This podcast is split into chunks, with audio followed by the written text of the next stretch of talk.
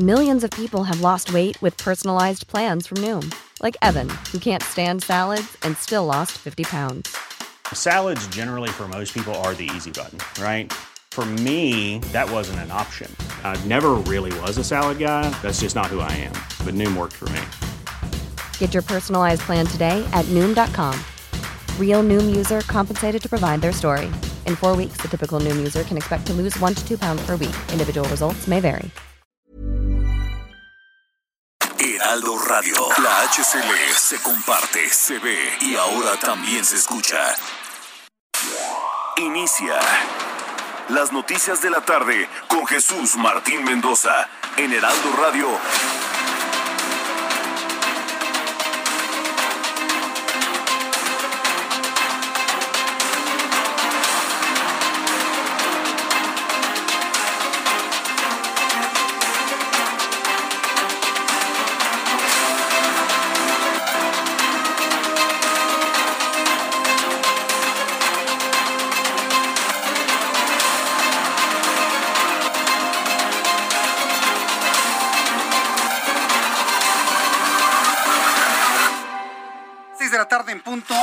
Centro de la República Mexicana. Bienvenidos, muy buenas tardes. Iniciamos el Heraldo Radio correspondiente a este día, hoy martes 27 de julio del año 2021.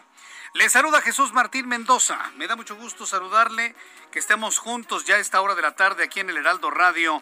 Súbale el volumen a su radio, que le tengo la información más importante hasta este momento.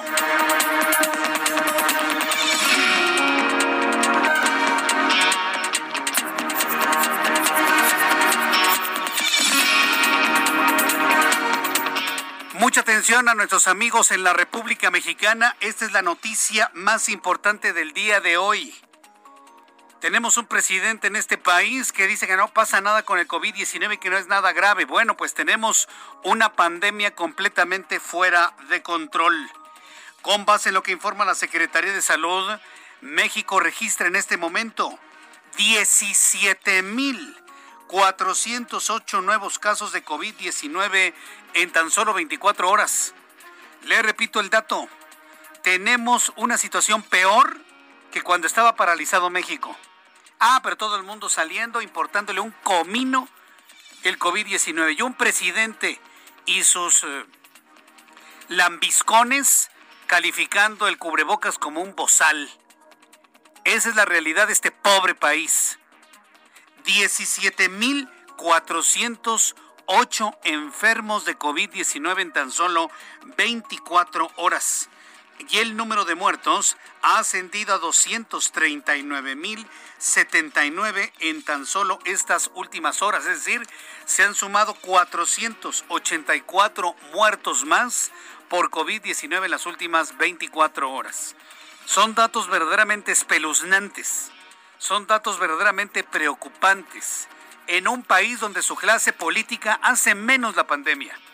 En lugar de que tengamos un presidente enfocado a vamos a cuidarnos, usemos cubrebocas, señores. Yo soy el primero en decirles cómo nos vamos a cuidar. Ah, no. Tenemos a un empleado en el Palacio Nacional que hace menos el COVID-19 porque es incapaz de reconocer que se ha equivocado porque es incapaz de reconocer que se ha equivocado y ha errado toda la estrategia en materia de COVID-19. Incapaces de reconocer el error. Está fuera de control el COVID-19. Y no me importa si mañana sale la niña de los fakes en noticias. Eso es falso. No me interesa, no me importa. El COVID está fuera de control. Mucha gente está enferma los hospitales no están saturados, pero están a punto de llegar al 100% en total. Hay hospitales que ya no tienen una sola cama para atender enfermos de COVID, como sucede con el Instituto Nacional de Enfermedades Respiratorias. Y vuelvo a decirlo, seguimos teniendo una clase política que hace menos, que hace menos la pandemia. Esto es como para denunciarlo de manera internacional a la OEA, a la ONU, a la OMS, a la OPS. Tenemos que denunciar lo que está ocurriendo en México. Le repito el número de casos. Noticia número uno a esta hora de la tarde. 17.408 nuevos casos que rompe todos los récords desde que empezó la pandemia en el mes de marzo de 2020. Más adelante le voy a tener toda la numeralia de todo lo que se ha informado por parte de las autoridades de salud del país. No son datos inventados, son datos de la Secretaría de Salud con todo y todo, de lo que se dice que los maquillan, de que los hacen menos y no sé qué tanta cosa. Bueno, se han roto todos los récords en cuanto a personas contagiadas en tan solo un día. En más de este resumen, le informo que la Secretaría de Salud publicó en el Diario Oficial de la Federación el acuerdo por el que se da a conocer el medio de difusión de la nueva metodología del semáforo por regiones para evaluar el riesgo epidemiológico que representa la enfermedad grave de atención prioritaria de COVID-19. Mientras tanto, hoy Marcelo Ebrard, secretario de Relaciones Exteriores, anunció que México buscará ampliar su portafolio de vacunas contra COVID-19, de las cuales dos se encuentran en proceso de autorización para su uso de emergencia y son de las farmacéuticas Sinopharm y Moderna, mientras que otras cuatro están en proceso de autorización por parte de COFEPRIS para ensayos clínicos fase 3. Esta es la voz del secretario de Relaciones Exteriores seguimos el esfuerzo para ampliar el portafolio mexicano eh, de acuerdo a las disposiciones de COFEPRIS y la Secretaría de Salud. Todos estos estudios que están aquí están ahora en análisis de COFEPRIS para iniciar fase 3 en México. Entonces tenemos Valvax, esta es RM mensajero, esta es otra eh, similar, Inovio, que es muy interesante porque es una eh, vacuna que se va a basar en DNA, es otra tecnología, Sanofi de, de, Francia que tienen un desarrollo de proteína muy interesante y Sinopharm que ya está autorizada por OMS y está en el paquete de, de COVAX. Eh, Moderna, por último, que ya la había yo mencionado y que también ya está, esperamos que se presente ya su dossier el día de hoy o mañana. ¿Escuchó usted cómo le dijo el secretario de Relaciones Exteriores a los laboratorios Sanofi? Sanofi. Muy francés, ¿no? Muy francés. Por cierto, un saludo a nuestros amigos de Sanofi Laboratorios aquí en México, a quien tenemos el gusto de conocer y sobre todo sus procedimientos médicos y de, elaboración de medicamentos. Un saludo a nuestros amigos de Sanofi. Sanofi, es en francés, ¿no? Para pronunciarlo bien como es debido, ¿no? Como lo hacen los franceses. En otras noticias, el gobernador de Michoacán, Silvano Aureoles, se reunió en Washington con Luis Almagro Lemus, secretario general de la Organización de Estados Americanos, para pedirle que no abandone a México en el riesgo de convertirse en un narcoestado, fue lo que dijo en Washington el gobernador constitucional de Michoacán. Entre música y botargas, este martes comenzó la vacunación para personas entre 18 y 29 años, conocidas como centennials, los más jóvenes de las alcaldías Tlalpan, Iztacalco, Benito Juárez, Gustavo Madero, Miguel Hidalgo, Tláhuac, en donde se tiene una meta de 676.885 dosis aplicadas esta semana de acuerdo con lo previsto por la Secretaría de Salud de la Ciudad de México. Ya solo unos días de la inauguración de los, eh, de los deportes en Japón, eh, se registró este martes un récord diario de contagios de coronavirus. La capital de Japón reportó 2.848 nuevos casos de COVID, su peor dato desde los 2.520 del pasado 7 de enero. Con estos, la capital japonesa acumula más de 200.000 infecciones desde el inicio de la pandemia el año pasado. Le informo que la delegación mexicana obtuvo este martes su segunda medalla en la justa deportiva que se realiza en Japón, luego de que Alejandro Orozco y Gabriela Agúndez se adjudicaron el tercer lugar, la medalla de bronce. Señores, queremos oro. Ganen oro. Hoy, me encontré por ahí algunos. Buenas noticias para México. Estamos en tercer lugar. Yo digo, Dios mío, de verdad. Sí, y no falta el que diga, no pudimos no haber ganado ninguna medalla. Dijo, no, no, no. Por eso somos tan mediocres en México. ¿eh? Eso no son buenas noticias. Son disciplinas en las que se esperaba oro, oro, oro. Preseas doradas, oro. Bueno, se fueron al tercer lugar. Qué bien, bueno, pudieron no haber ganado nada, pero cuando se va a una competencia se va a ganar. Y esa es la mentalidad. Vamos a hacer nuestro mejor esfuerzo. Pensamiento de mediocres. Los chavos que me escuchan jamás digan eso, ¿eh? Jamás digan eso. Vamos a hacer nuestro mejor papel. Vamos a intentar conseguir... No, no, no, no. Chavos que me están escuchando, nuevas generaciones, quítense ese pensamiento de la mente. Cuando se va a competir, se va a ganar y más. Se va por la corona, se va por el trofeo, se va por la medalla de oro, se va a ser el número uno, el primero, el ganador, el mejor. Alguien dijo por ahí que el segundo lugar es el primero de los perdedores. Entonces hay que ir al primer lugar con una mentalidad ganadora. Vamos a hacer nuestro mejor esfuerzo. Nada de mejor esfuerzo. Hay que ir a ganar porque cuando se hace el mejor esfuerzo se gana bronce o no se gana absolutamente nada. Hubo ya también descalificaciones importantes. Más adelante le voy a tener todos los detalles de lo que ha sucedido allá en Japón en la capital japonesa en este encuentro de deportistas con mi compañero Roberto San Germain para que nos diga nos diga qué es lo que opina del desempeño mexicano allá en Japón el día de hoy. Son las 6 de la tarde con 9 minutos. Vamos a revisar la información de nuestros compañeros corresponsales en todo el país. Empiezo con Carlos Juárez. Llama el Seguro Social a Tamaulipas a reforzar las medidas de contagios contra los contagios de COVID-19. Adelante, Carlos Juárez. Hola, ¿qué tal Jesús Martín? Muy buenas tardes, un gusto saludarte a ti a todo territorio. Aquí es el Instituto Mexicano del Seguro Social hizo un llamado a la población a reforzar las medidas contra el COVID-19 y es que hay un reporte de aumento de ocupación hospitalaria por pacientes infectados al nuevo coronavirus, así como la propagación de nuevas variantes del virus SARS-CoV-2.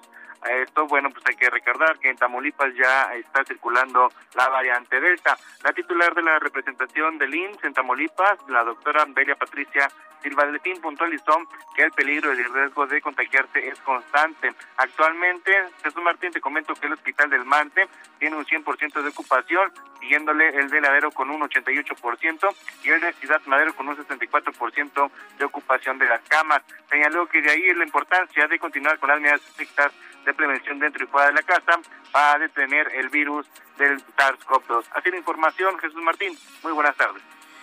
Gracias por la información, Carlos Juárez. Buenas tardes, saludos. Hasta luego, que te vaya muy bien. Vamos con mi compañero Gerardo García, nuestro corresponsal en el Estado de México. Adelante, Gerardo. Muy buenas tardes, Jesús Martín. Te saludo a ti. El auditorio, la dirigencia estatal del PRI definió a sus próximos coordinadores parlamentarios en la Cámara de Federal y Estatal. En ambos casos reafirmaron la postura del diálogo, como el defender la agenda del Ejecutivo mexiquense y la gestión de programas sociales federales. Los legisladores electos eh, pues eh, fueron elegidos desde la sede de este comité estatal del PRI y en el tema del Congreso Federal se eligió a Gustavo Cárdenas Monroy y para el caso de la local, Elías Escala Jiménez, donde estuvo presente la presidenta mexiquense Alejandra del Moral eh, de la eh, Cárdenas Monroy, adelantó que será un grupo que apostará a puntos de coincidencias y a acuerdo ante una mayoría de Morena. En ese contexto resaltó que harán de política y que honrarán la política al actuar con respeto y seriedad.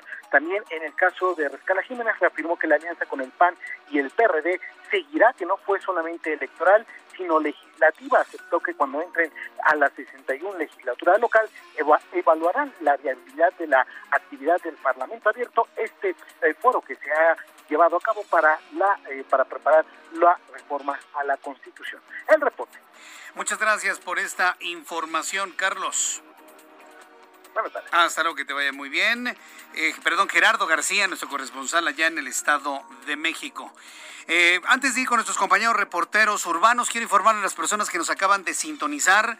Noticia número uno del día de hoy, con base en información de la Secretaría de Salud, hoy alcanzamos la cifra de contagios siguiente. 17.408 mexicanos se han contagiado en tan solo un día de COVID-19, en tan solo 24 horas se han roto todos los récords de la pandemia. 17.408. En estricto sentido, estamos peor que en diciembre y en enero, ¿eh? En estricto sentido, estamos peor que en diciembre y en enero. Y que alguien me diga lo contrario. ya sé que el presidente dice que no pasa nada. Ya sé que el presidente dice que no hay que alarmarse, que no hay nada que nos detenga para regresar a las escuelas y cosas por el estilo pero en ningún momento de la pandemia, desde febrero o marzo del año pasado, se habían alcanzado 17.408 mexicanos contagiados en tan solo una jornada de 24 horas. Entonces, que quede completamente claro la noticia principal del día de hoy y el número de muertos ya son casi 500 en solo un día. 500. 484 muertos. Tuvimos días de menos de 100. Se ha quintuplicado del día más bajo hasta este momento, se ha quintuplicado la cantidad de muertos en México. No es poca cosa, insisto, ¿eh? Entonces, estoy dándole esta información que al ratito le voy a tener con detalle aquí en el Heraldo Radio. Vamos con nuestros compañeros reporteros urbanos, periodistas especializados en información de ciudad. Israel Lorenzana, ¿en dónde te ubicas, Israel? Adelante, buenas tardes. Jesús Martín, muchísimas gracias. Fíjate que estamos ubicados aquí en el Estado de México. Se trata de la zona de satélite en Tlanepantla, en donde lamentablemente, bueno, pues se registró un accidente, se volcó un tráiler exactamente en el bajo puente que se ubica aquí a un costado del centro comercial Mundo E. Bueno, pues este tráiler se vino encima de otro vehículo particular, donde por suerte únicamente hubo una persona en crisis nerviosa. No hay víctimas fatales, Jesús Martín. Lo que sí, bueno, pues están trabajando los servicios de emergencia para retirar la pesada unidad que no venía con carga, pero pues está afectando la circulación, quedó prácticamente atravesado. Personal de bomberos está laborando, grúas brigadier, junto con elementos de la policía municipal aquí en el bajo puente del circuito del parque, en la zona de satélite. Hay que recomendar a nuestros amigos, aunque distante Santa Mónica, o también puede ser una buena alternativa Mario Colín, esto con dirección hacia la zona de Atizapán. También hemos hecho un recorrido a través del periférico Jesús Martín. Y en términos generales, en el tramo que comprende la zona de Naucalpan y hasta el paseo de la reforma, la circulación totalmente aceptable. Algunos asentamientos pasando este punto, pero nada para abandonar esta arteria. Ya tenemos nublados importantes. No se descarta la lluvia en los próximos minutos. Jesús Martín, la información que te tengo. Muchas gracias, Israel Lorenzana. Hasta luego. Vamos con Gerardo Galicia, quien nos tiene información a esta hora de la tarde. ¿Desde dónde nos informas, Gerardo?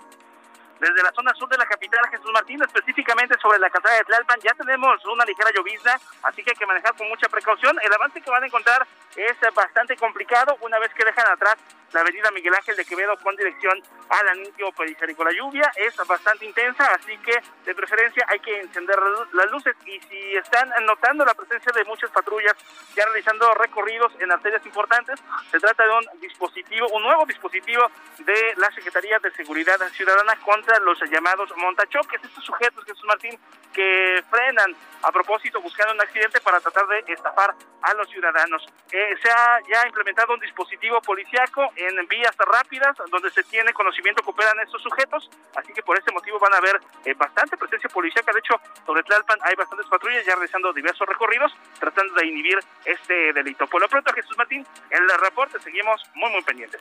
Gracias por esta información, Gerardo Galicia. Hasta luego. Saludo a Javier Ruiz. Me da mucho gusto saludarte, Javier Ruiz. ¿En dónde te ubicamos? El gusto es mío, Jesús Martín. Excelente tarde. Nos encontramos sobre el eje 2 norte de la avenida Manuel González, donde hasta hace unos momentos Jesús Martín estaba bloqueado. Ya lo informábamos, pues de, grupos de, médicos que pues ha aumentado pues eh, desafortunadamente las personas enfermadas por COVID-19 y esta por ello también pues se les ha incrementado el trabajo. Muchos de ellos pues no cuentan con el equipo necesario, mascarillas, eh, guantes, eh, cubrebocas y es por ello que salieron a bloquear el eje 2 norte justamente llegando al cruce con el eje central Lázaro Cárdenas. Al menos permanecieron dos horas cerrando esta importante vía, ya en estos momentos se han retirado debido a que les han dado pues una cita para los próximos eh, minutos, principalmente para atender el abastecimiento del equipo y también para eh, pues colocar más eh, médicos, lo que nos referían algunos pacientes y algunas también enfermeras, que un médico está atendiendo hasta 50 personas por un día, son bastantes cuando por lo regular son entre 10 a 12, se les ha pues quintuplicado justamente pues el trabajo también a los médicos. Hay que evitar este punto, todos tenemos los a la circulación, al menos para quien desea llegar a la avenida de los insurgentes. Tuvimos oportunidad también de recorrer parte del circuito interior, comienza a incrementarse la, la de automóviles una vez que se deja atrás la avenida Marina Nacional y esto en dirección hacia la zona de los ejes 1 de 2 Norte, bien para continuar a la glorieta de la raza. De momento, Jesús Martín, el reporte que tenemos. Muchas gracias por esta información. Gracias, Javier. Estamos atentos, buena tarde. Hasta luego, que te vaya muy bien. Saludo con mucho gusto a Rogelio López, también en esta tarde con más información. ¿En dónde te ubicamos, Rogelio? Muchas gracias, Jesús Martín. Es un placer saludarte. Yo me encuentro aquí en lo que es la autopista México Pirámides. Y bueno, para los amigos que vienen procedentes de la Ciudad de México y ya a unos metros de llegar hacia lo que es la caseta, bueno, pues tenemos un fuerte accidente de un tráiler más. Efectivamente, esta pesada unidad, en la cual transportaba varias toneladas de leche, bueno, pues se impacta directamente sobre varios árboles y este, eh, bueno, pues al recibir el impacto, bueno, pues empieza a consumirse totalmente con el fuego. Y bueno, así de esta manera los bomberos de Catepec se están dando la tarea de poder así, bueno, pues ya extinguir las flamas de esta pesada unidad. Y bueno, pues con ello poco a poco empieza a reducir ya la circulación debido a la eh, movilización de los servicios de emergencia. De un momento a otro, bueno, se estará cerrando en su totalidad para las maniobras de lo que es las grúas, esas grúas de pues bastante eh, tonelaje para poder sacar este tráiler, el cual quedó pues completamente acostado sobre su lado derecho. Afortunadamente no hay personas lesionadas, el conductor de este tráiler huyó y bueno, pues continúa aquí la movilización de los servicios de emergencia, mi querido Jesús Martín. Vaya, pues qué, qué, qué asunto. Estamos al pendiente para entrar contigo en cualquier momento. Muchas gracias por la información, Rogelio. Continuamos pendientes. Estamos iniciando un programa de noticias en un martes nutrido de información. Hoy vamos a platicar con Juan Musi, nuestro analista financiero, no se lo vaya a perder, cómo están las condiciones de economía, de finanzas, los indicadores, tanto en México como en los Estados Unidos. Y vamos a tener con todo detalle lo que hoy ha informado la Secretaría de Salud en cuanto a la cantidad de personas contagiadas de COVID-19. Imagínense de lo que estamos hablando. Estamos hablando de que se han roto todos los récords de la historia de la pandemia en México. 17.408 casos. Imagínense. Entonces le tendré toda esta información un poco más adelante. Pero vamos a revisar lo que sucedía un día como hoy, 27 de julio. En México, el mundo y la historia con Abraham Arreola. Amigos, bienvenidos. Esto es un día como hoy en, en, en la historia. 27 de julio. Año 615. En Palenque accede al trono el niño Kinich Hanab de 12 años. 1908. Se declara una epidemia de cólera en Rusia. 1921. Los científicos Frederick Grant y Charles Best logran aislar la hormona insulina que segrega el páncreas. 1940. Bugs Bunny hace su debut oficial en la película Wild Hair. ¿Qué tenemos, viejo? 1974. En Estados Unidos, la Cámara de Representantes inicia un proceso contra el expresidente Richard Nixon por su implicación en el escándalo Watergate. 1999. En Perú, Marta Hildebrand se convierte en la primera presidenta de aquel país. Además, hoy es el Día Mundial del... del silbido, no piense mal. Amigos, esto fue un día como hoy. En la historia. Muchas gracias.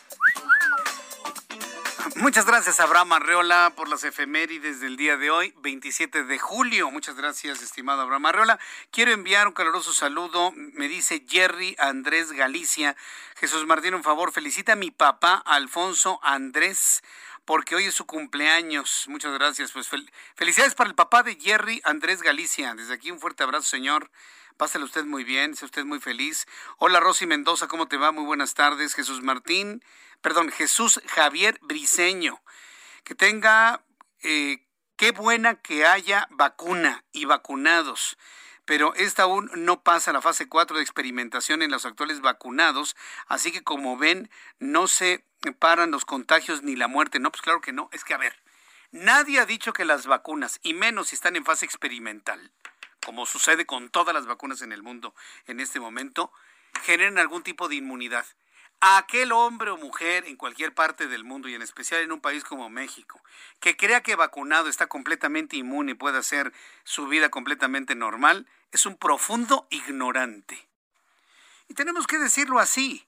No va a andar por las ramas. Ay, Jesús, ¿cómo le dices eso a tu público? Es que si yo no le hablo con verdad al público, es peor crearles una falsa expectativa. Entonces, si somos amigos, yo en este lado leyéndole las noticias y usted escuchándome, lo menos que debo hacer es sinceridad en las cosas. Y si esa sinceridad llega a ser ruda, pues lo siento. La vacuna no provoca inmunidad. Nada, señores. El que se vacuna una o dos veces se puede enfermar de COVID. Se puede ir al hospital y en menor proporción puede morir, pero puede morir. Claro que ha habido muertos vacunados. Por supuesto que sí. Entonces, aquella persona que piense que ya vacunado puede hacer su vida como se le venga en gana, aún así se haya vacunado en Estados Unidos, muestra que es un profundo ignorante. Perdón. La información está en los medios, la información está en la prensa, en la web, en la radio, en la televisión, está en todos lados. El que no lo sepa, ¿sí? o está completamente desconectado, desinformado, o le da flojera leer, o le da flojera escuchar. Y tengo que decirlo de esta manera. Señores que se están vacunando, pónganse el cubrebocas. Apliquen los protocolos como si no estuviesen vacunados. Sana distancia, lavarse las manos, estornudar de etiqueta, no ir a lugares concurridos, evitarlos, vacunados y no vacunados. Eso es muy importante decirlo. ¿Por qué? Grupo, el, el grupo Heraldo Media Group, estamos en una campaña que dice lo siguiente, seguimos en pandemia, no te confíes. Seguimos en pandemia, no te confíes. Aunque haya un personaje muy mediático que diga que no pasa nada, no, sí pasa. Hoy hay 17.408 contagiados. No te confíes, seguimos en pandemia y utilice el cubrebocas, es muy importante. Voy a los anuncios y regreso enseguida. Escríbame a través de Twitter, arroba Jesús Martín MX y a través de YouTube en el canal Jesús Martín MX. Escuchas a Jesús Martín Mendoza con las noticias de la tarde por Heraldo Radio, una estación de Heraldo Media Group. Heraldo Radio, la HCL se comparte, se ve y ahora también se escucha.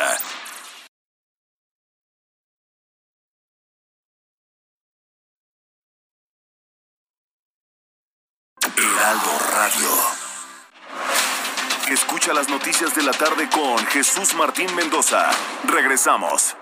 Amigos del Heraldo Radio, esta temporada de vacaciones, JLN Labs y Aeroméxico cuidan a todos los viajeros con una alianza especial y ofrecen un precio preferencial a los pasajeros de Aeroméxico y Delta Airlines en pruebas COVID-19. Pueden hacer su prueba PCR desde 1.699 pesos y la de antígenos desde 450 pesos. Resultados en menos de 8 horas. Agenden su cita a domicilio y envíen un WhatsApp al 5530 260609 o si prefieren, visiten sus sucursales. Para más detalles, consultar www.jlnlabs.com.mx diagonal aeroméxico-medio ESP.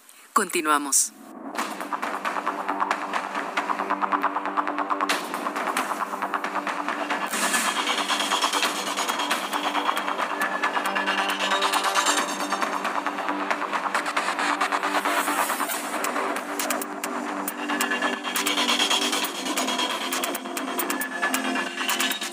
Las 6 de la tarde con 31 minutos hora del centro de la República Mexicana. Vamos a continuar con la información. Tengo noticias de un incendio enorme en la colonia Granjas, México. En unos instantes más mi compañero, eh, algunos de nuestros compañeros reporteros urbanos, sí, nos va, nos va a tener toda la información de lo que sucede con este incendio. José Arturo García podría ser eh, la persona que nos tenga la información en unos instantes de este incendio en la colonia Granjas México. Si alguien me escucha por las gran, por Granjas México y ha visto ese incendio, le voy a invitar a que me envíe algún mensaje a través de mi cuenta de Twitter, arroba Jesús Martín MX, arroba Jesús Martín MX. Me dice Jesús Javier eh, Briseño. Jesús Martín invita a biólogos, a sociólogos, a historiadores, para que hablen de la pandemia en la historia de, la, las pandemias en la historia de la humanidad. Es un tema sasasazo, ¿eh? es un temazo. Hace poco precisamente revisaba información sobre la, la peste bubónica, ¿no? La, la, pandemia esta negra, ¿no? Que azotó a Europa allá en la, en la Edad Media y que provocó la muerte al menos de la mitad de todos los habitantes de, de, de, del, del, viejo continente. Sí, era el, el, virus este transmitido por una, por una pulga que habitaba en las ratas. Bueno, al día de hoy no se sabe con certeza qué fue lo que remitió esa pandemia. No se sabe. Digo, evidentemente pues no, no hay documentación como para poderlo estudiar, pero se cree que fue el clima, se cree que pudo haber sido las condiciones de alimentación de la sociedad, quién sabe. El caso es que la humanidad ha transitado por, bueno, no vayamos tan lejos, 1914-1919, posterior a la Primera Guerra Mundial, pues, la pandemia de influenza, H1N1, la misma que nos pegó ahora en el año 2009, causó sus estragos en el año 1919. Y murieron al menos 50 millones de seres humanos. Ahorita la pandemia de COVID lleva... ¿Cuántos muertos, Ángel, van en el mundo por COVID-19? Como 3 millones, ¿no? 2 do, millones y medio, 3, 3 millones. De estoy hablando de personas fallecidas. Estoy hablando de personas fallecidas eh, evidentemente es una tragedia a nivel mundial. ¿Por qué es una tragedia? Porque le pega esto a la humanidad cuando supuestamente tiene la solución para muchas cosas. En una, en una sociedad vacunada, sí, con graves desigualdades, con un gran nivel de pobreza y todo. Pero en los tiempos donde los medicamentos podrían, han salvado y han generado un incremento en la expectativa de vida de la humanidad, que nos llegue una pandemia que causa este, este momento poco más de 3 millones de fallecidos en todo el mundo, pues es, es insólito, es inaudito. Nos muestra la fragilidad humana. Y esto es lo que tenemos que aprender del virus, la fragilidad humana. Y se están muriendo pobres y ricos, importantes y no importantes, visibles e invisibles, altos, chaparros, gorditos y flacos, bonitos y feos, hombres y mujeres, de todo, absolutamente. Si algo está de alguna manera democratizando a toda la sociedad, a toda la civilización humana, ha sido esta pandemia. ¿eh? Aquí, aquí, aquí no importa. Gracias, Ángel. Ángel me está enviando cuáles son los datos a nivel, a nivel mundial. Según la Universidad John Hopkins, que es nuestra fuente, el número de seres humanos, la cantidad de seres humanos fallecidos en todo el planeta asciende a, por COVID-19, al día de hoy, 4 millones 173 mil 871 fallecidos. Estamos evidentemente todavía muy lejos de la cifra terrible que arrojó la pandemia de influenza de los primeros años del siglo XX del, año 1919. Estamos todavía muy lejos. Y ojalá y así nos quedemos, ¿eh? todavía muy lejos. Pero vea usted cómo era la sociedad del mundo y las vacunas y los medicamentos que había en el siglo XX, finales del XIX, principios del siglo XX, y la tecnología que supuestamente tenemos actualmente. Es insólito tener más de 4 millones de fallecidos en los tiempos actuales porque se han muerto en países del primer mundo también, ¿eh? No crea que nada más en países del África subsahariana, no, para nada. Al contrario, fíjese que los países africanos parece que son los menos abatidos y los menos afectados. Es, un temazo, ¿eh? Al ratito le tengo todos los datos de lo que se ha dado a conocer el día de hoy sobre COVID-19, que no deja de ser el tema central, el tema transversal a todas las actividades humanas y noticiosas al día de hoy. Bien, en las noticias de este día le informo que la Secretaría de Salud bueno, pues vamos a entrar directamente al tema, ¿no? Me, lo estás poniendo ya como primero, ¿no? La Secretaría de Salud este, está reconociendo. A ver, es que me ponen unas cosas arriba, unas cosas abajo. ¿Con qué empezamos? Ah, vamos a hacer una cosa. En lo que me pongo en orden aquí, si empezamos con esto del Senado, con lo de COVID-19, le invito a que escuchemos a Héctor Vieira, con toda la información financiera. La Bolsa Mexicana de Valores cerró la sesión de este martes con una ganancia del 0.03%, luego de avanzar 12.74 puntos, con lo que el índice de precios y cotizaciones, su principal indicador, se ubicó en 50.910.53 unidades. En Estados Unidos, Wall Street cerró con caídas generalizadas, ya que el Dow Jones retrocedió 85.79 puntos, con lo que se ubicó en 35.058.52 unidades. El Standard Poor's perdió 20.84 puntos para situarse en 4.400 201.46 unidades, mientras que el Nasdaq cayó 180.14 puntos, que lo colocó en 14.660.58 unidades. En el mercado cambiario, el peso mexicano se recuperó 0.2% frente al dólar estadounidense, al en 19 pesos con 84 centavos a la compra y en 19 pesos con 97 centavos a la venta en ventanilla. El euro, por su parte, se cotizó en 23 pesos con 45 centavos a la compra y 23 pesos con 61 centavos a la venta. El Fondo Monetario Internacional mejoró la perspectiva de crecimiento económico para México al pasar del 5 al 6.3% durante el presente año, mientras que el pronóstico para el Producto Interno Bruto pasó del 3 al 4.2% para 2022, aunque aclaró que el crecimiento de las economías emergentes como la mexicana será modesto en comparación con la de los países avanzados. El Instituto Nacional de Estadística y Geografía informó que durante mayo la economía mexicana creció 0.6%, con lo cual ligó su tercer avance mensual consecutivo mientras que a tasa anual creció 25.3%, lo que representa un avance histórico, aunque se trata de un efecto rebote tras el cierre de actividades a causa de la pandemia. Por otra parte, el propio INEGI reveló que durante junio el valor de las exportaciones de mercancías mexicanas fue de 42.671.46 millones de dólares, lo que representa un crecimiento mensual del 0.2%, mientras que a tasa anual representa un aumento del 29.1%. De acuerdo con datos del Instituto Mexicano del Seguro Social y de la Secretaría del Trabajo, entre junio de 2020 y el mismo mes de este año, se crearon en el país 675.521 puestos de trabajo, de los cuales el 75% se concentran en 10 entidades, lo que equivale a 509.247 plazas. Informó para las noticias de la tarde Héctor Vieira.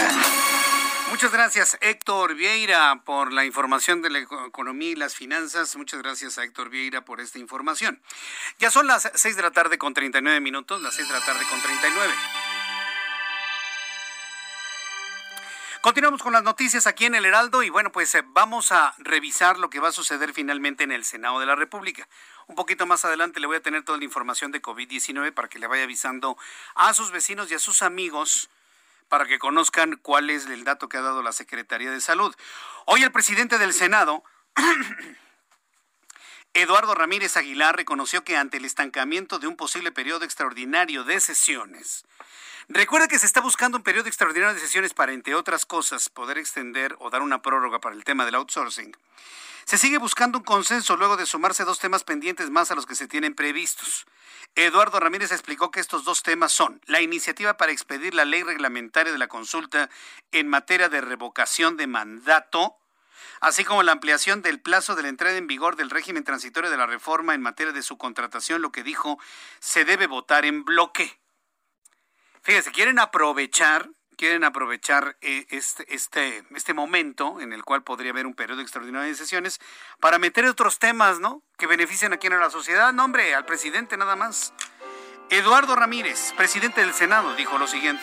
Bueno, estamos eh, construyendo un consenso. No ha sido un tema fácil, es muy complejo, sobre todo porque han surgido dos temas adicionales. Eso ha empantanado un poco el tema. Eh, entonces, estamos generando algún consenso para votar en bloque los temas que tiene el interés el Senado como los que tiene la Cámara de Diputados. Los de la Cámara de Diputados son muy claros. Eso fue lo que dijo el senador eh, Ramírez. Eduardo Ramírez, yo creo que no va a haber un consenso ¿eh? para el periodo ordinario de sesiones. Es decir, todo lo que se quiera hacer se va a ir directamente hasta el 1 de septiembre. ¿Y cuál es la característica del 1 de septiembre? Que para entonces vamos a tener una nueva configuración en el Congreso de la Unión. Y eso se va a poner, créame, muy, muy, muy interesante. Más, más, eh, más adelante, más adelante vamos a, tener eh, más información sobre ello. Si en unos instantes eh, voy a tener una conversación con De Michelis Ávila Malpica, coordinadora de la oficina en México de Elementa DDHH, Derechos Humanos. ¿Ya la tenemos en línea? ¿Ya la tienes? Perfecto. Me da mucho gusto saludarla de Michelle Isabela Malpica. Gusto en saludarla. Bienvenida. Muy buenas tardes. Hola, Jesús Martín. Muchísimas gracias. Creo que ahí hubo una, una confusión con varios apellidos. A ver. Yo soy Renata de Michelle Ávila y mi colega es Daniela Malpica. Ah, eso debe de ser. Entonces, a ver. Luego eso pasa en los programas en vivo, ¿eh? Una disculpa. A ver, entonces su nombre, no, no hay ningún problema. Renata. Renata. De Miquelis Ávila. Renata de Miquelis Ávila. Muy bien, ¿no? Bueno, pues ya eh, entendiéndola así, pues bienvenida. Me da mucho gusto saludarle. Pues Muchísimas gracias, gracias por la invitación. No, hombre, la, verdad es que es un gusto tenerla aquí en nuestro programa de noticias. Bueno, hablemos de la consulta del próximo domingo. Sí, hay, hay muchas personas que están eh, sobre todo del movimiento de regeneración nacional y del gobierno, echándole la culpa al Instituto Nacional Electoral de que no le están haciendo promoción. No se habla de otra cosa más que de, la, una, una consulta en la cual a mí mucha gente me ha dicho que no va a participar.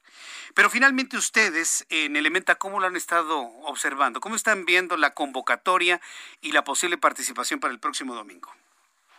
Pues mira, Jesús, eh, nosotras desde, desde Elementa llevamos ya varias semanas impulsando eh, abrir una conversación sobre más bien qué podemos esperar de, de la consulta y de los resultados.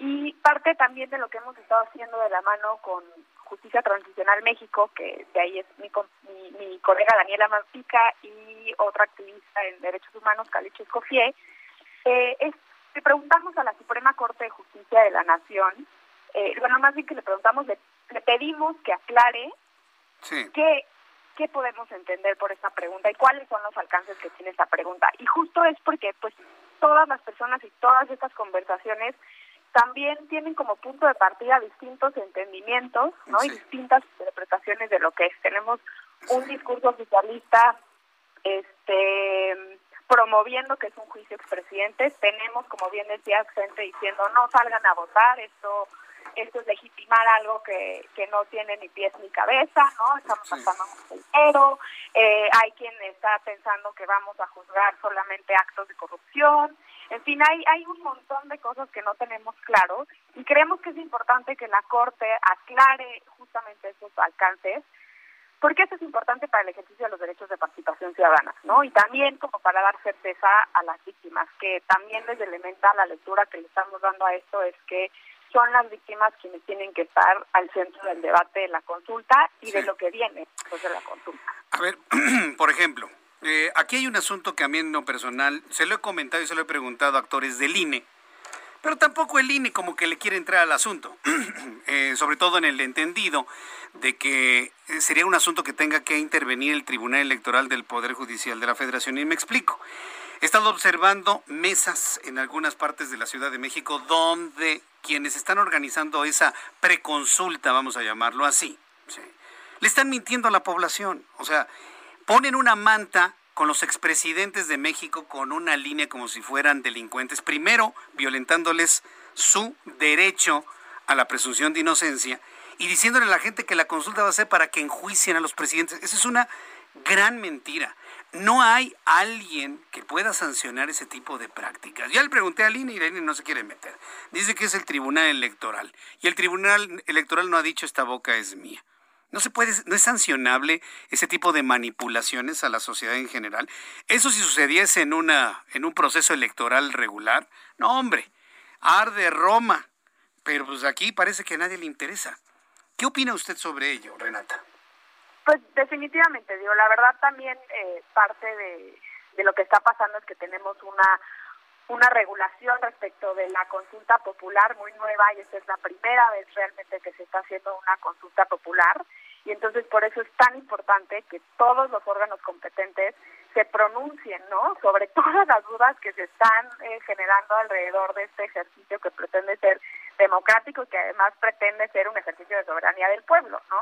Sí, a ver, vamos leyendo la pregunta. Le voy a leer al público la pregunta, porque lo que ha planteado Elementa es que eh, la Suprema Corte de Justicia de la Nación le explique a la gente de lo que se trata eh, la consulta del próximo domingo. La pregunta dice lo siguiente, la hemos leído varias veces aquí en el Heraldo Radio y dice lo siguiente. ¿Estás de acuerdo o no? Ahí es un sí o no. ¿Estás de acuerdo o no en que se lleven a cabo las acciones pertinentes con apego al marco constitucional y legal para emprender un proceso de esclarecimiento. Entiendo que eso es una investigación. Para emprender un proceso de esclarecimiento de las decisiones políticas tomadas en los años pasados por los actores políticos, encaminado a garantizar la justicia y los derechos de las posibles víctimas? Y aquí la respuesta es sí o no. A ver, Renata, yo lo que entiendo, yo Jesús Martín, es que se nos va a preguntar si estamos de acuerdo en que se inicia apenas una investigación en contra de un actor político que puede ser un presidente municipal, un eh, gobernador, un presidente, por las decisiones que haya tomado y que hayan perjudicado a otros. Y a ver si hay lugar a algún tipo de investigación. Eso es lo que entiendo de la pregunta.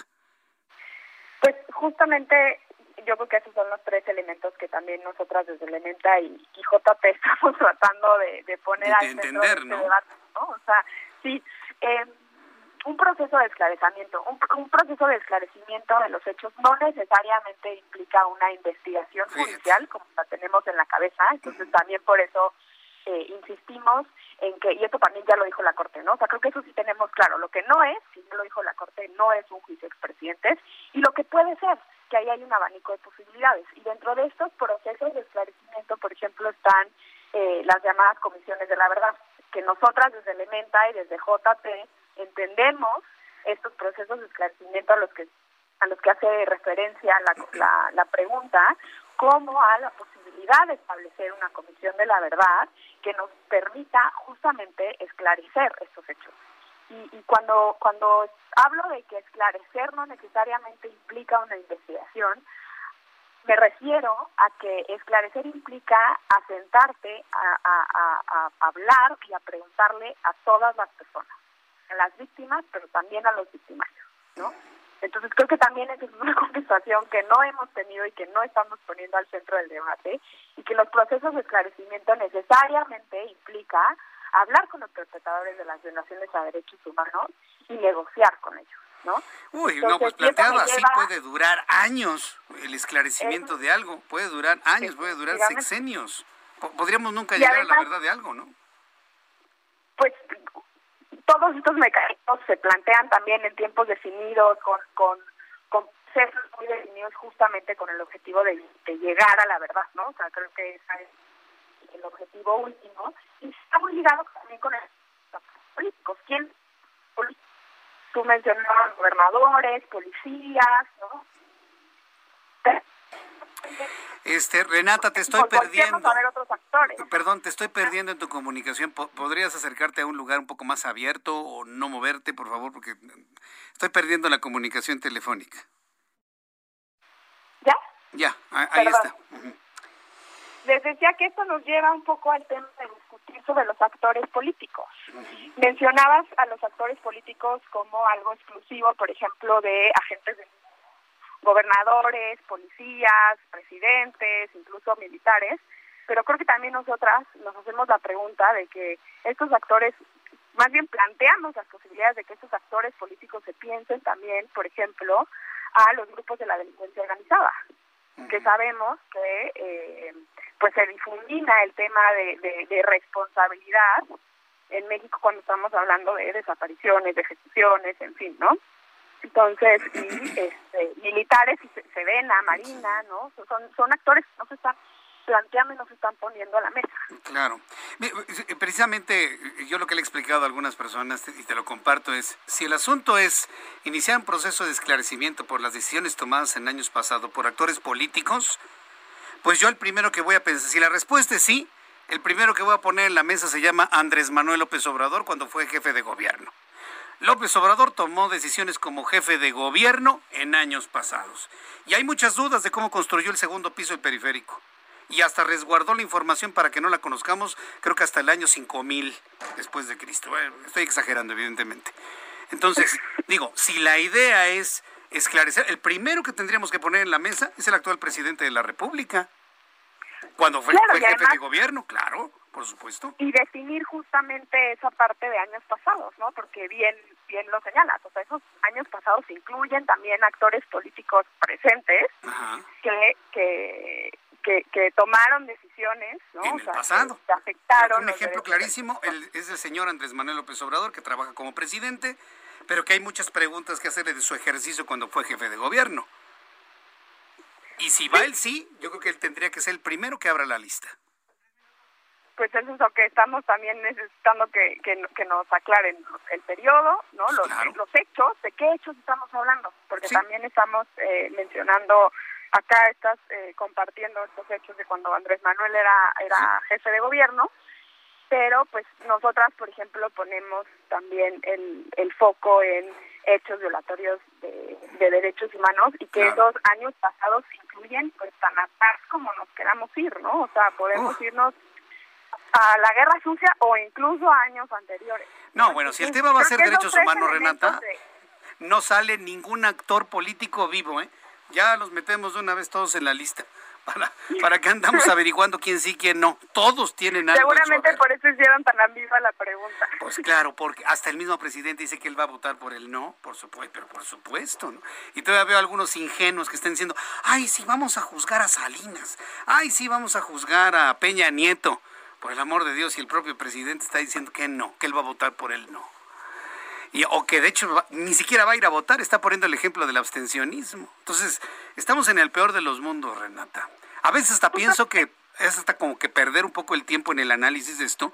Digo, no lo perdemos porque lo ponemos en la mesa para que el público tome una decisión. Pero pues no se va a llegar al 40% para hacerlo vinculante, ¿estás de acuerdo? Yo lo veo muy difícil, o sea, creo que hay muchas condiciones que, que lo impiden. Una, definitivamente, pues esta campaña de desinformación que hay, las dudas que genera la, la propia redacción de la pregunta y también las, la, la, la cantidad de se van a instalar, ¿no? Que, que los especialistas en ese tema señalan que, que son muy pocas y que difícilmente eh, van a alcanzar a llegar a eh, a llegarle a todas las personas, ¿no? Para que sea un ejercicio eh, sencillo y al alcance de, todas las personas. Muy bien, Renata de Miquelis Ávila, muchas gracias por esta conversación con el auditorio del Heraldo Radio. Estamos en contacto con Elementa. Muchísimas gracias por este tiempo. Muchas gracias, Martín. Muy interesante. Gracias, que te vaya muy bien. Bueno, pues ahí está. Me quedé pensando, ¿por qué vamos a juzgar a Vicente Fox si dice el sí? Vamos a empezar un proceso de esclarecimiento de las decisiones tomadas por Vicente Fox en años pasados. Ya me acordé que los bubulubus que le compró a su hija o las toallas que tenían bordado románticamente su nombre y el de la señora Marta. Ya, con eso, con eso lo. Pero sobre todo los bubulubus, eso sí para que vea, estuvo muy grave. Son las 6 de la tarde con 55 minutos. Bueno, los anuncios, regreso con un resumen y las noticias más importantes. Datos de COVID al ratito y nuestros compañeros reporteros urbanos al regresar. Escuchas a Jesús Martín Mendoza con las noticias de la tarde por Heraldo Radio, una estación de Heraldo Media Group. Heraldo Radio.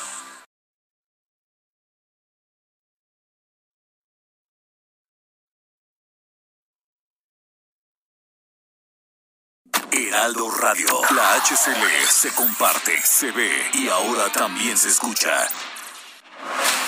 Escucha las noticias de la tarde con Jesús Martín Mendoza. Regresamos.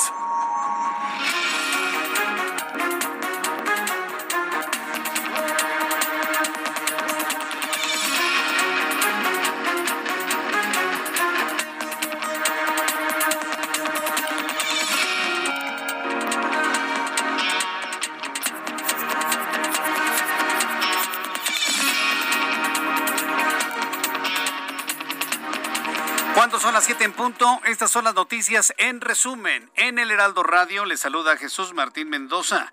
En entrevista con el Heraldo Radio, la coordinadora de la Oficina de México de la organización Elementa Derechos Humanos, Renata de Miquel Isávila, explicó las dudas que han surgido sobre la pregunta de la consulta popular del 1 de agosto para enjuiciar actores políticos del pasado reconoció que el máximo tribunal del país está obligado a brindar certeza jurídica, además de que no se trata solamente de expresidentes. Esto fue lo que dijo Renata de Miquelis.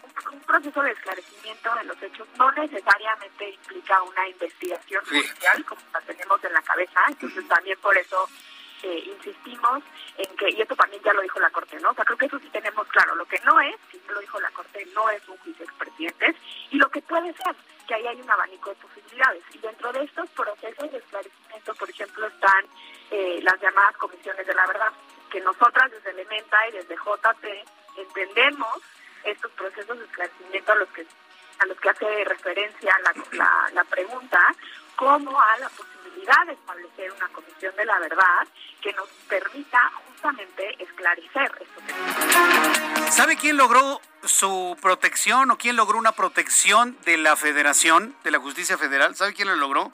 Kamel Nasif, ni más ni menos.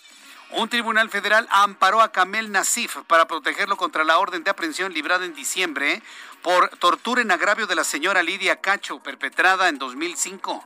El tercer tribunal colegiado en el estado de Quintana Roo dictó el pasado 15 de julio una sentencia con la que el empresario quedó blindado en definitiva contra la orden de apresarlo. Punto para Kamel Nasif sobre la señora Cacho. En tanto, la organización Artículo 19 advirtió que el amparo concedido al empresario Kamel Nasif, que le exonera de toda responsabilidad por el delito de tortura en contra de la señora Cacho, eh, abre el camino para la absolución del resto de los acusados por ese caso ocurrido en el año 2005. La Suprema Corte de Justicia de la Nación rechazó suspender la reforma a la Constitución de Tamaulipas, con la que el regreso estatal blindó con la que el Congreso Estatal brindó al gobernador Francisco Javier García Cabeza de Vaca ante un posible desaforo en su contra por parte de la Cámara de Diputados al ser acusado de los delitos de lavado de dinero y delincuencia organizada. El Instituto de Seguridad y Servicios de los Trabajadores del Estado, el ISTE, informó que como parte de la estrategia de mejorar los procesos médicos ha, optimizado los servicios de hemodiálisis considerados vitales y prioritarios para aumentar tiempo de sobrevida con calidad de infantes, adolescentes y adultos afectados por la enfermedad renal crónica, con el objetivo de mejorar los procesos médicos de clínicas y hospitales, por lo que el Hospital General Dr. Darío Fernández Fierro cuenta con el centro de hemodiálisis más grande de la dependencia en todo el país ha realizado 2.400 sesiones mensuales. Destaca que el primer servicio clínico de segundo nivel se recibe la certificación de calidad ISO 9001-2015. El presidente de los Estados Unidos, Joe Biden, reconoció este martes que las amenazas cibernéticas están causando un importante daño en el mundo y advirtió que estos podrían desencadenar un conflicto armado real, principalmente con países como China y Rusia. El ministro de Salud Pública de Uruguay anunció que ofrecerá una tercera dosis de la vacuna contra el COVID-19 a personas con inmunosupresión moderada y severa por distintas patologías y se suma a las nuevas modificaciones a las que también ya contempla la vacunación a mayores de 12 años. El Ministerio Sanitario resolvió ofrecer una tercera dosis de la vacuna contra COVID-19 a personas inmunodeprimidas moderadas y con inmunosupresión severa. Estas son las noticias en resumen. Le invito para que siga con nosotros. Le saluda Jesús Martín Mendoza.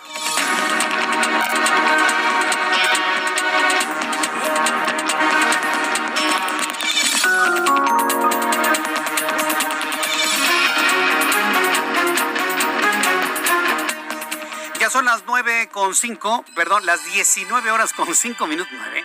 ¿Nueve de qué? ¿De la noche? ¿De la mañana? ¿o qué? Las 19 horas con 5 minutos hora del centro de la República Mexicana.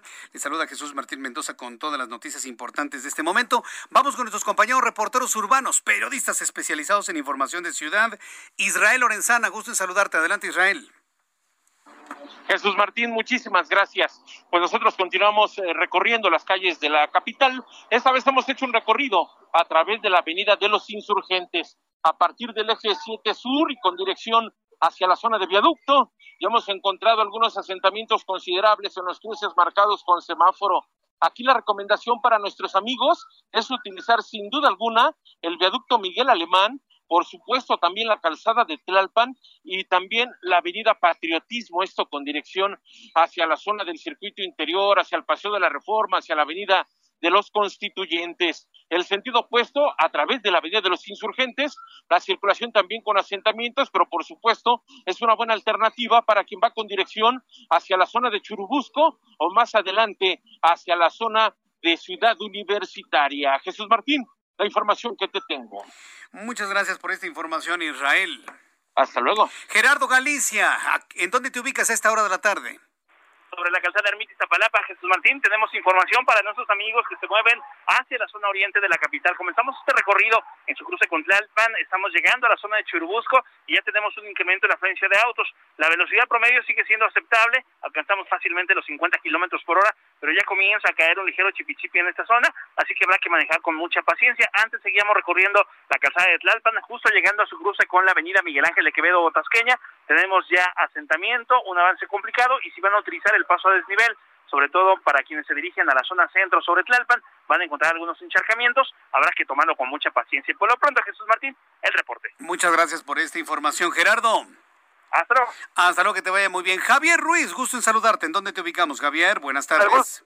El gusto mío, Jesús Martín, excelente tarde. Nos encontramos recorriendo el eje central en su tramo 100 metros, donde poco a poco comienza a incrementarse la zona de automovilistas al menos para quien deja atrás el circuito interior, y esto en dirección hacia la central de autobuses eh, del norte, o bien para continuar a zona de Mendizábal. En el sentido opuesto, en general, el avance es mucho más aceptable, únicamente algunos rezagos en las laterales, pero en general el avance es constante. También donde tuvimos la oportunidad de checar es el eje 5 norte, la avenida Montevideo, ya con rezagos desde Insurgentes, y principalmente para cruzar la avenida Instituto Politécnico Nacional, y más adelante también para llegar hacia la calzada Vallejo y finalmente esta arteria ya también con avance complicado desde el eje 3 norte y principalmente para quien desea llegar hacia el eje 4 norte o bien para continuar hacia la zona del anillo periférico, realmente la circulación bastante complicada, así que hay que salir con anticipación. De momento, Jesús Martín, el reporte que tenemos. Muchas gracias por la información, Javier Ruiz. Estamos atentos, buenas tardes. Buenas tardes. Rogelio López, gusto en saludarte. ¿Qué información nos tienes? Gracias, te comento que tenemos un fuerte accidente entre dos vehículos, exactamente aquí, en lo que es la Avenida Universidad y exactamente el Doctor Barragán en la colonia Narvarte. Unidades de emergencia, la unidad, la ambulancia de protección civil de la alcaldía Benito Juárez está trabajando en este momento, donde está atendiendo a una persona la cual resultó lesionada. Con mucho cuidado, amigos conductores, los cuales vienen sobre lo que es la Avenida Universidad, al cruce con el eje 4 Sur Xola, con dirección hacia lo que es el eje central. Es por ello que se está desviando el tránsito debido a la labor de los servicios de emergencia para que puedan entrar sobre lo que es la calle de Doctor Barragán y así entrar a Xola y poder seguir su paso hacia lo que es el eje central Lázaro Cárdenas. Para los amigos que vienen en el sentido opuesto sobre la universidad, no hay mayor contratiempo, van a poder pasar sobre lo que es eh, la avenida Universidad, así superar lo que es el eje 4 Suchola y llegar hacia lo que es la glorieta del Rejón sin mayor contratiempo. Eso sí, ya tenemos ligera llovizna en esta zona de la colonia Navarrete. Eh, Rogelio, gracias por la información aquí en el Heraldo Radio. Continuamos muy pendientes. Gracias, que te ve muy bien Rogelio López con esta información. Son las siete con nueve, las siete con nueve horas del centro de la República Mexicana. Vamos directamente hasta el estado de Puebla con Claudia Espinosa. ¿Qué información nos tienes desde Puebla, Claudia? Adelante. Hola, te saludo con gusto a ti a todos los amigos del Heraldo Media Pues el gobernador de Puebla, Miguel Barbosa Huerta, señaló que no ve con malos ojos la posibilidad de solicitar el certificado de vacunación a los poblanos en algunos establecimientos públicos o inclusive en plazas comerciales.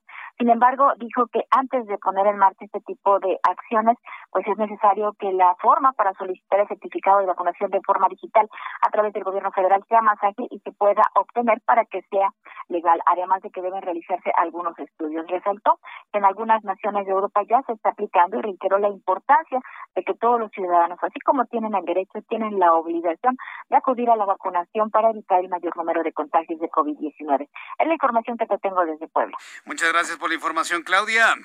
Muy buena tarde. Vamos con Juan David Castilla. Juan David Castilla, quien se encuentra en Veracruz. Adelante, Juan David. Muy buenas tardes, Jesús Martín. Te saludo con gusto también a todo el auditorio. Informarte que el primer buque con cargamento de ayuda humanitaria para Cuba zarpó del puerto de Veracruz con insumos médicos y alimentarios. Esto ante la fuerte crisis económica, social y política que enfrenta dicho país. Decirte que fue alrededor de las 10 horas de este martes cuando la embarcación con apoyo de remolcadores salió de las costas del estado con dirección a la isla. Se trata del buque Libertador de la Secretaría de Marina Armada de México, que arribó al muelle desde el pasado jueves para cargar distintos insumos como jeringas, tanques de oxígeno y cubrebocas. Decirte que el personal de la Corporación Federal también recolectó leche en polvo, frijol, harina, atún enlatado, aceite comestible, así como combustible. Eh, elementos de la Secretaría de Marina continúan las labores para reunir el cargamento del buque Papaloapan, mismo que presuntamente zarparía el próximo jueves 29 de julio, aunque el presidente de la República, Andrés Manuel López Obrador, anunció su salida el día miércoles. Jesús Martínez, este es el reporte. Muchas gracias por esta información, Juan David. Excelente tarde, hasta luego. Excelente tarde también para ti. Son las siete con once, las siete con once, hora del centro de la República Mexicana. Continuamos con las noticias aquí en el Heraldo Radio.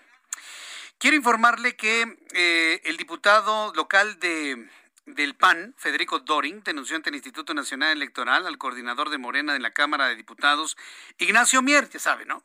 Todos los líos y enfrentamientos que se traen entre la clase política.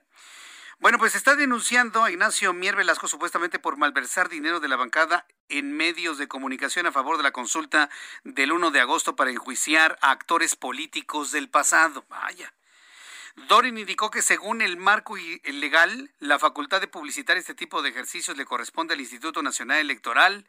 De acuerdo con el panista, las publicaciones que hace Morena en San Lázaro son violatorias de los artículos 35, fracción 8, numeral 4, segundo párrafo, 134, párrafo séptimo y octavo de la Constitución Política, así como de los artículos 40-41 de la Ley Federal de Consulta Popular. Pues, pues ya que lo desglose, ¿no? Están más que en la legislación, en las acusaciones mutuas. Mientras tanto, le informo que el presidente de este país va a supervisar el próximo viernes los avances de la carretera federal de Badiraguato, Sinaloa, tierra de narcotraficantes, del narcotraficante Joaquín, Joaquín Guzmán Loera. El acto estará cerrado a medios de comunicación y tampoco será transmitido por canales oficiales del gobierno debido a la veda electoral por la consulta popular. ¿O será que para que no vean cómo saluda la mamá del Chapo? Digo, no sé, digo, yo soy rete mal pensado. Yo soy rete mal pensado. Evento cerrado a los medios. No va a haber... No pudo haber hecho algo así para ir a saludar, para ir a abrazar a las familias de los muertos de la línea 12 del metro, presidente. Es que no me quiero tomar la foto. No pudo haber usted pedido, y eso se lo dije en su momento. Usted puede ir, usted puede ir sin que vaya la prensa. Y dijo que no era su estilo.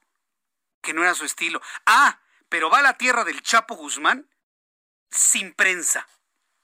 Está bien, me parece que está muy bien. Yo creo que cualquier presidente tiene el derecho de decir, a este evento no va nadie, es un asunto privado. Pero así lo hubiera hecho para las familias de los muertos de la línea 12 del metro. Así debería hacerlo, para ir a abrazar a las familias de víctimas del COVID-19. Pero no lo hace. Lo único que me hace pensar es que no va a ir la prensa porque no quiere ver que le tomen fotografías saludando a quien no debería saludar. acto cerrado a medios de comunicación. ¿Verdad que sí se puede? Bueno, pues hay que pedirle que haga lo que tiene que hacer también con las familias de los fallecidos del metro y del COVID-19. A ver si es cierto. A ver si es cierto. Mientras tanto, la Secretaría de Salud informó que en las últimas 24 horas se reportaron 17.408 nuevos casos de COVID-19. Para usted que me está sintonizando en estos momentos, estos son los números de COVID-19 al día de hoy. La Secretaría de Salud ha informado que en estas últimas 24 horas se han roto todos los récords. Está fuera de control el contagio de COVID-19. La gente me lo está diciendo a través de nuestras redes sociales. Es impresionante la cantidad de personas contagiadas que conocemos. 17.408 nuevos casos. Ni en diciembre, enero, ¿eh? Ni en diciembre, enero, que fue el máximo pico de contagios en la anterior ocasión, en este momento estamos peor que a principios de este año. Esto representa la segunda jornada con más contagios desde el inicio de la pandemia, solo por debajo de los 17.944 casos reportados exactamente el 27 de enero. De esta manera, el total de casos acumulados llegó a 2.771.846 casos, lo que pone a México en el decimosexto lugar mundial en cuanto a número de contagios confirmados se refiere. Con respecto a los fallecimientos, este martes se reportaron 484, con lo que México acumula 239.079 muertos a consecuencia del coronavirus que pone a nuestro país en el cuarto lugar, lugar mundial en cuanto a muertes, solo por debajo de Estados Unidos, Brasil y la India. Y aunque diga que no López Obrador, sí, somos uno de los países donde el COVID mata más. Uno es Estados Unidos, otro es Brasil, otro es la India y el cuarto lugar es México. Pésele a quien le pese. Y esto es resultado de, la pésima gestión de la pandemia. ¿Pésima? No, perdón, voy a corregir, no es pésima. Inexistente gestión de la pandemia. No hay. No hay. Tenemos un señor ahí nada más que dice, Lolo, ¿cómo dice? Pueblo de México, presidente, lo logramos. ¿Logramos qué? Los niños siguen sin medicamentos contra el cáncer.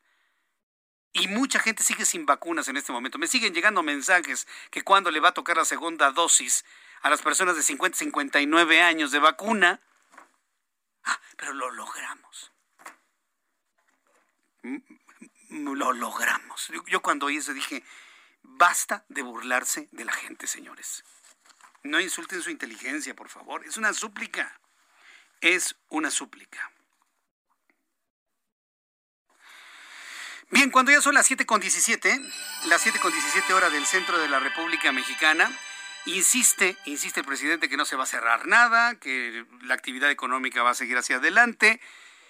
Todos podemos entender lo difícil que puede ser congeniar el mantener los protocolos de sanidad y prácticamente paralización con un país que necesita reactivarse económicamente en diferentes estados. Una de las ciudades que mayor actividad económica ha registrado en estos últimos meses, sin duda, es la Ciudad de México.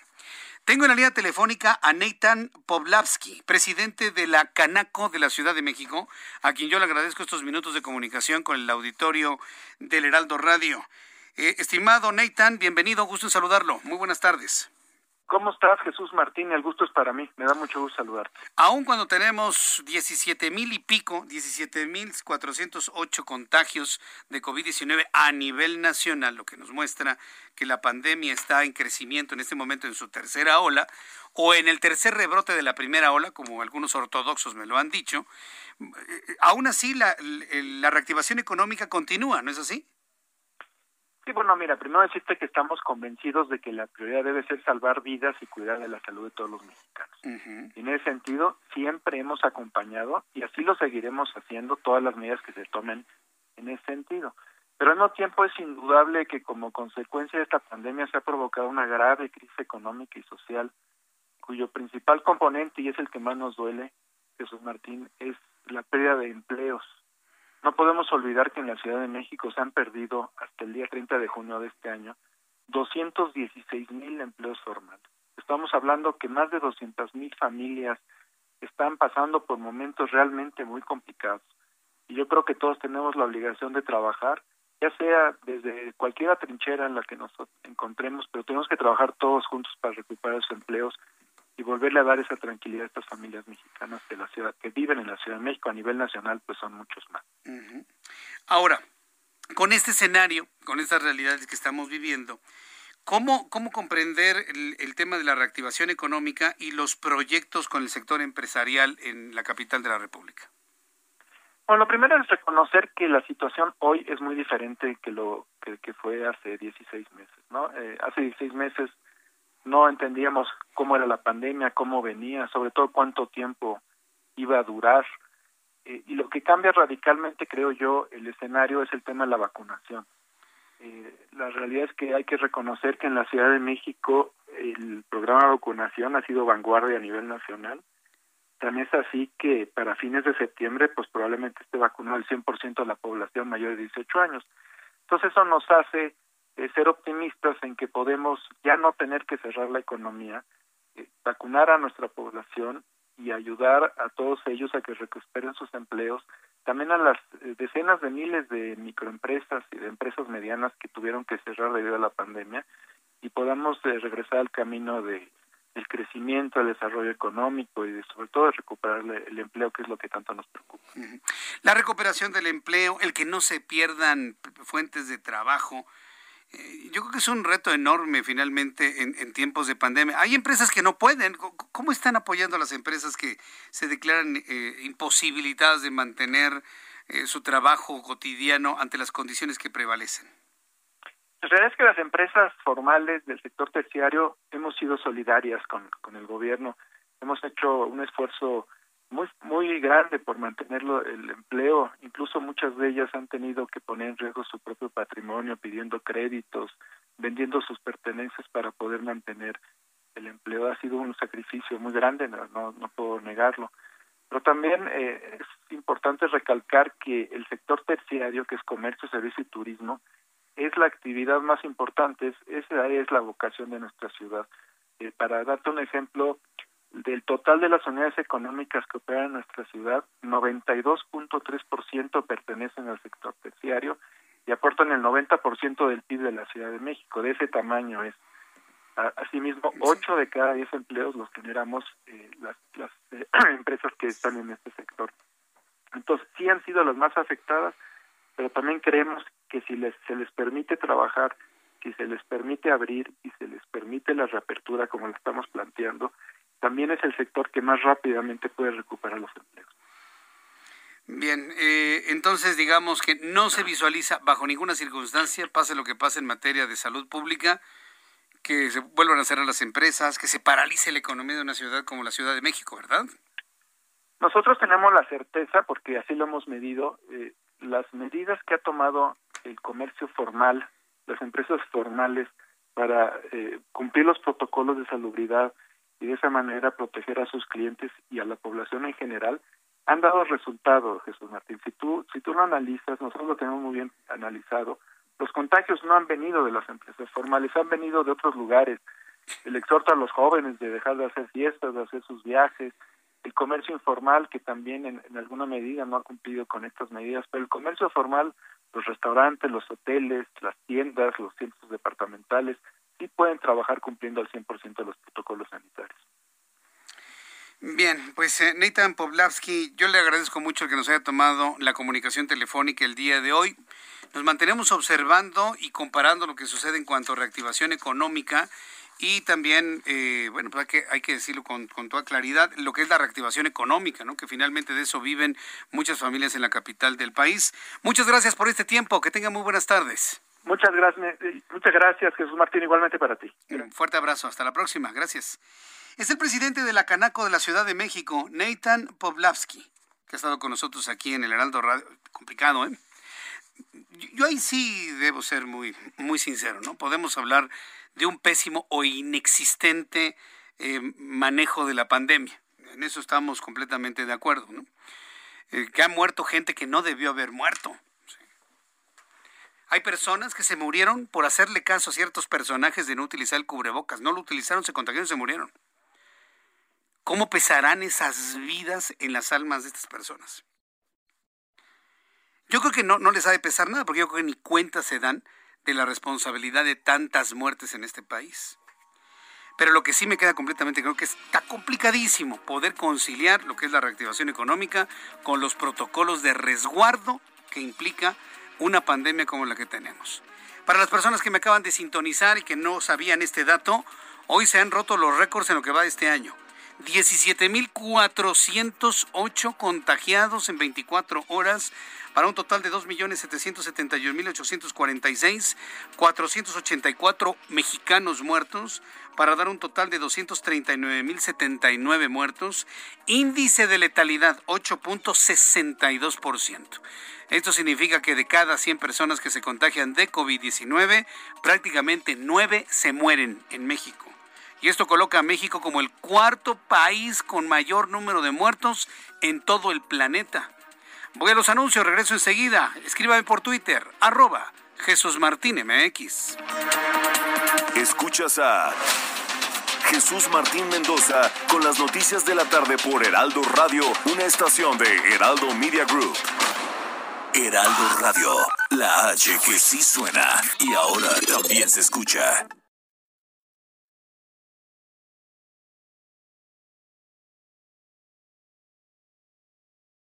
Heraldo Radio. Escucha las noticias de la tarde con Jesús Martín Mendoza. Regresamos.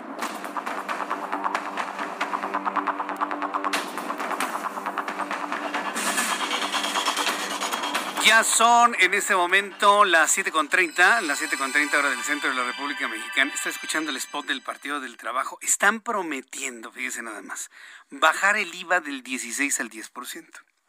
Esta propuesta no es nueva. Esta propuesta la han hecho todos los partidos políticos para que no se vaya usted con la finta, ¿eh?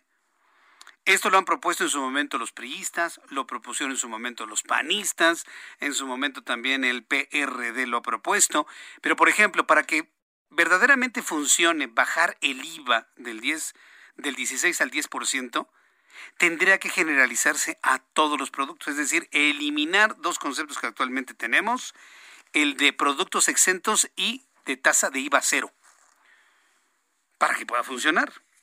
En el momento en el que se plantee la necesidad para la recaudación de que el IVA bajará al 10%, pero se extienda a medicamentos, a libros, a alimentos perecederos, ahí es donde nadie va a querer.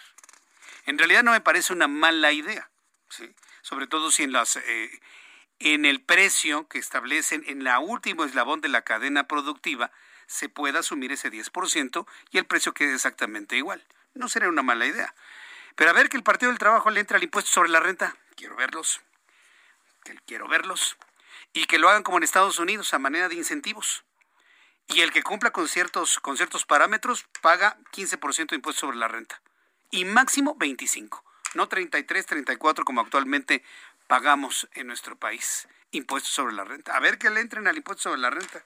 Quiero verlos. Y a ver cómo lo empatan, ¿no? Finalmente para que no se afecte la recaudación. Bueno, son las 7.32, las 7.32 hora del centro de la República Mexicana. Vamos hasta el Senado de la República. Ahí se encuentra nuestro compañero Misael, Misael Zavala. Adelante, Misael. Te vemos y escuchamos. Adelante. Jesús Martín, buena tarde, buena tarde el auditorio. Eh, pues en estos momentos, hace unos minutos, eh, pues se bateó eh, la propuesta de Morena y, y, de algunos de sus aliados de ir a periodos extraordinarios para discutir y debatir los desafueros de Mauricio Toledo y de Saúl Huerta y también para aplazar eh, por 30 días más la reforma a la subcontratación. Los legisladores de Morena dieron los votos a favor, pero también se registraron dos abstenciones de la senadora morenista Berta Carabeo y Lilia Margarita, mientras que los senadores del PAN se dividieron. Tres votos eh, fueron a favor de los panistas Ochil Gálvez, Damián Cepeda y Josefina Salazar, mientras que Elías eh, Lisha Aindet y Kenia López Rabadán votaron en contra y eh, Marco Antonio Adame Castillo votó en abstención. Las bancadas del PRI, del PRD y del PT votaron también en contra de estos periodos extraordinarios, mientras que el Partido Verde Ecologista de México y el Partido Encuentro Social dieron dos votos a favor. Pero ¿qué te parece si escuchamos a Ricardo Monreal para eh, pues conocer postura después de esta votación? La oposición no quiso conceder este periodo extraordinario a las empresas pero tampoco a los otros temas, que fueron tres de declaratoria de procedencia.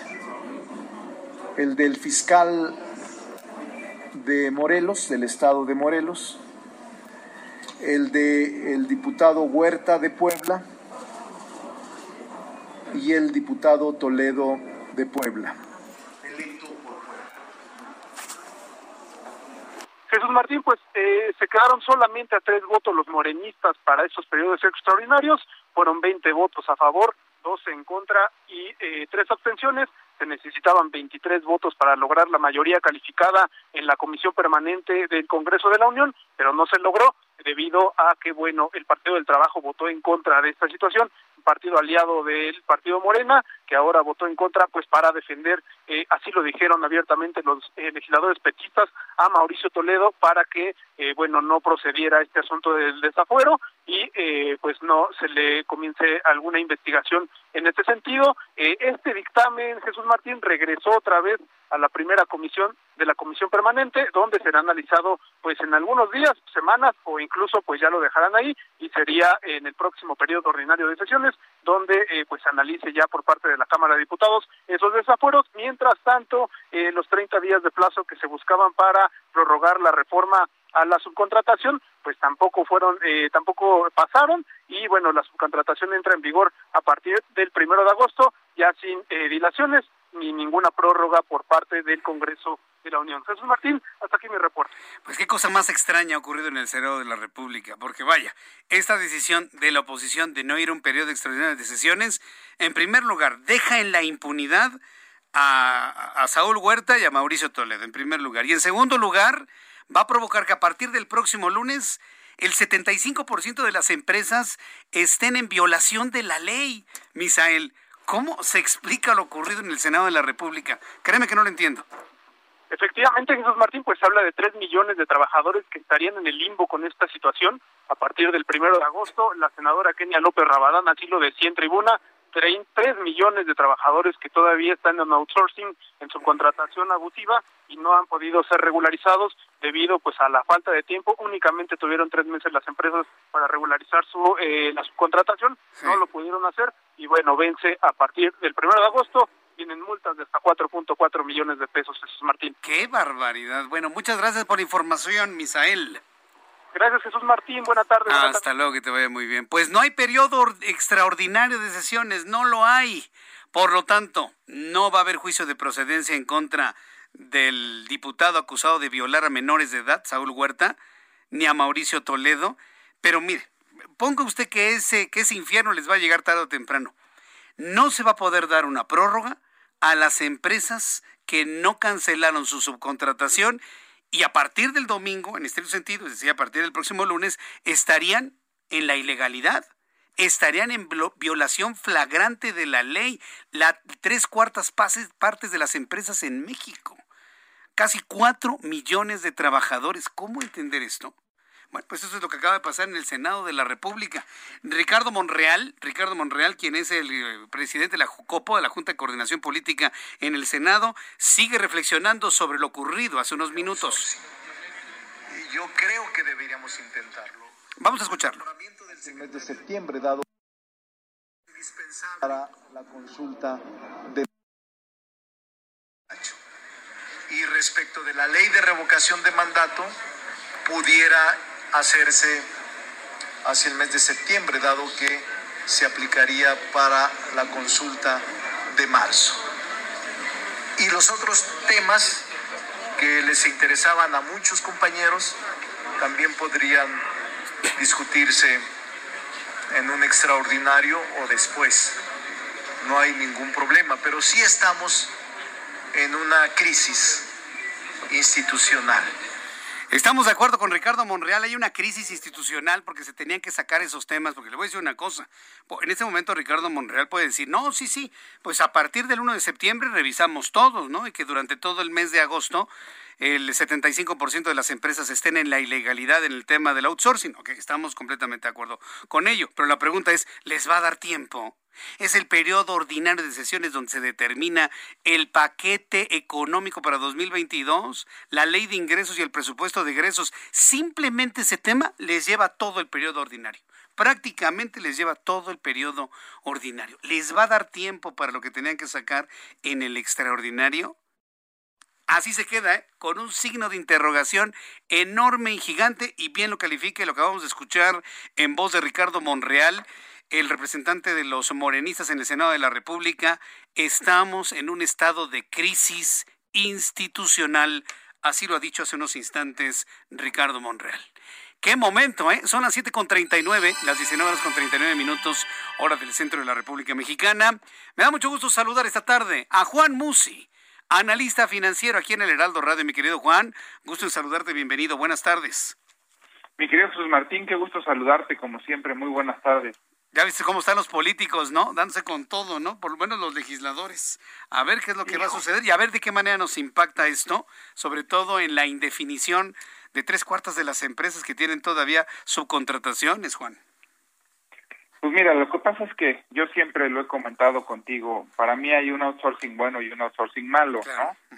Este, lo que pasa es que aquí pues te llevas entre, ahora sí que como dice el dicho, pagan justos por pecadores, porque te llevas eh, de corbata a muchos que evidentemente lo hacen bien y que sí son verdaderamente necesidades de outsourcing dependiendo los sectores de la economía en los que participan, dependiendo la temporalidad del empleo y siendo también tan duro y tan estricta esta parte de la contratación laboral es muy cara, la parte de la seguridad social eh, y, bueno, el, otro outsourcing en el que engañan al trabajador y supuestamente gana más y le inscriben con menos cuotas y menos prestaciones y el día de mañana hasta que se retire se va a enterar de que estuvo cotizando con muchos menos salarios de los que él creía, pues ese outsourcing siempre lo he criticado, ¿no? Entonces, por eso te digo que hay el bueno y el malo, pero pues no están haciendo distinción alguna y creo que van a ser pues no sé, no sé, no sé la cifra porque no soy experto en la materia, Jesús Martín, pero podría estar hablando de que quizás esos millones de empleos a los que citaba, 50% sean del outsourcing malo y 50% sean del outsourcing este eh, bueno. Y del outsourcing malo no es decisión del empleado o del trabajador estar en ese esquema, es decisión de un patrón que quiere evadir costos sociales y costos fiscales y abaratar eh, eh, la nómina eh, simplemente pues por muchas razones, ¿no? Podrán unos decir pues es que también es tan cara el esquema y el costo social que pues la única manera que tiene una empresa de sobrevivir y de tener esta rentabilidad y garantizar la permanencia de las plantas de trabajo es utilizando este tipo de outsourcing. Complejo tema, pero me parece que dar un eh, eh, eh golpe en el escritorio y arrasar con todo el outsourcing de golpe me parece una gran equivocación, mi querido Jesús Martín. Sí, sin duda. Bueno, pues ahora vamos a ver qué es lo que van a... Ya no hay de otra, nos vamos a tener que esperar hasta el mes de septiembre para ver si les da tiempo para analizar este tema, porque ya sabes, ¿no? En el, a partir de septiembre empieza toda la discusión del paquete económico para el año que entra. A mí lo que más me preocupa en este y en muchos temas, mi querido Jesús Martín, es si los que están eh, siendo responsables de esta toma de decisión entienden y tienen toda la información. Eso es lo que más me preocupa. Es un poco como cuando estamos tomando decisiones de si hacer o no X o Y obra de infraestructura, de si invertir o no en una refinería, de si eh, cuál es la mejor forma de rescatar a Pemex. En fin, eh, me parece que desafortunadamente en esta primer línea de responsabilidad que incluye, por supuesto, a diputados y a, senadores, en muchos casos están tomando decisiones eh, con una profunda ignorancia, mi querido Jesús Martín.